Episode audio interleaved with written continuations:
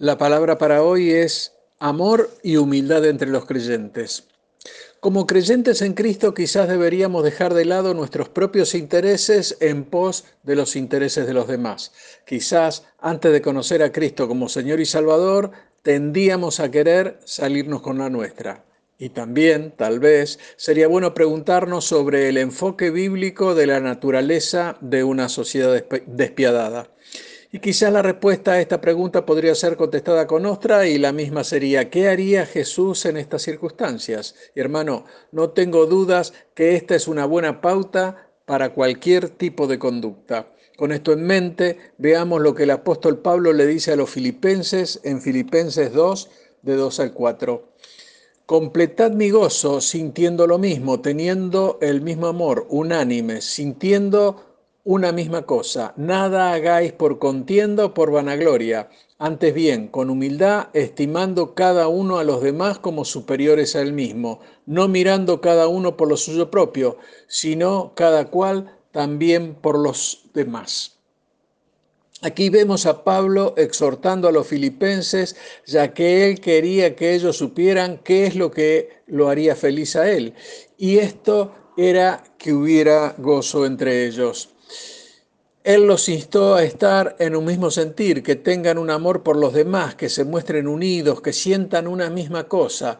Y esto en conjunto habla de una misma idea, de una unidad permanente e interna entre los filipenses. Y esta unidad es mostrada como una meta y después les describe cómo alcanzar y practicar la unidad que no contiendan entre ellos o que actúen con vanagloria. Pablo sabía muy bien que en la carne es común sentirse motivados por contiendo por vanagloria, y les dice que si esto hacen el amor hacia los demás no estará presente en ellos.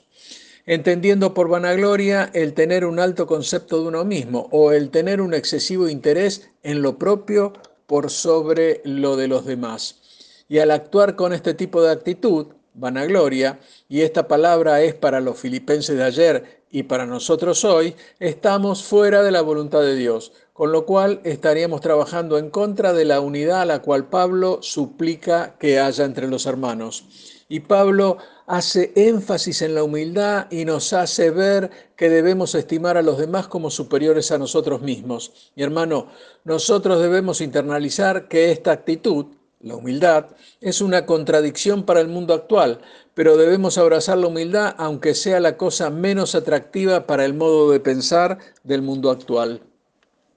Y tú debes saber que la humildad hoy es vista como una acción vergonzosa, pero la ética cristiana nos dice que la misma no puede ser alcanzada por una mente secular, precisamente por la falta de espiritualidad. Por lo tanto, cuando nosotros estimamos a los demás como superiores a nosotros mismos, tendremos, de manera natural, una preocupación por sus necesidades y preocupaciones. Y si esto buscamos, seremos llevados a la unidad entre el pueblo de Dios. Y si esto hacemos, podremos apreciar que si yo te considero a ti como superior a mí y tú me consideras a mí como por encima de ti, sucederá una cosa maravillosa. Y esta es que tendremos una comunidad en la cual todos nos respetamos y en donde a nadie se le falta el respeto. Y para finalizar el pensamiento de Pablo, vemos, no mirando cada uno por lo suyo, sino cada cual también por los otros. Por lo cual, hermanos, si ponemos de lado nuestras ambiciones egoístas, nuestra propia vanagloria y nuestras tendencias de pensar que somos superiores, entonces, naturalmente, tendremos una mayor preocupación por los intereses y necesidades de los demás. En Mateo 22, 39 podemos leer, amarás a tu prójimo como a ti mismo. Si nosotros pudiéramos practicar este principio, resolveríamos mucho de la discriminación, el odio y la ira en el mundo. Pero para que esto funcione, primero deberíamos saber quiénes somos nosotros como individuos y preguntarnos si podemos amar lo que somos. Y recién ahí estaremos en condiciones de amar a los demás.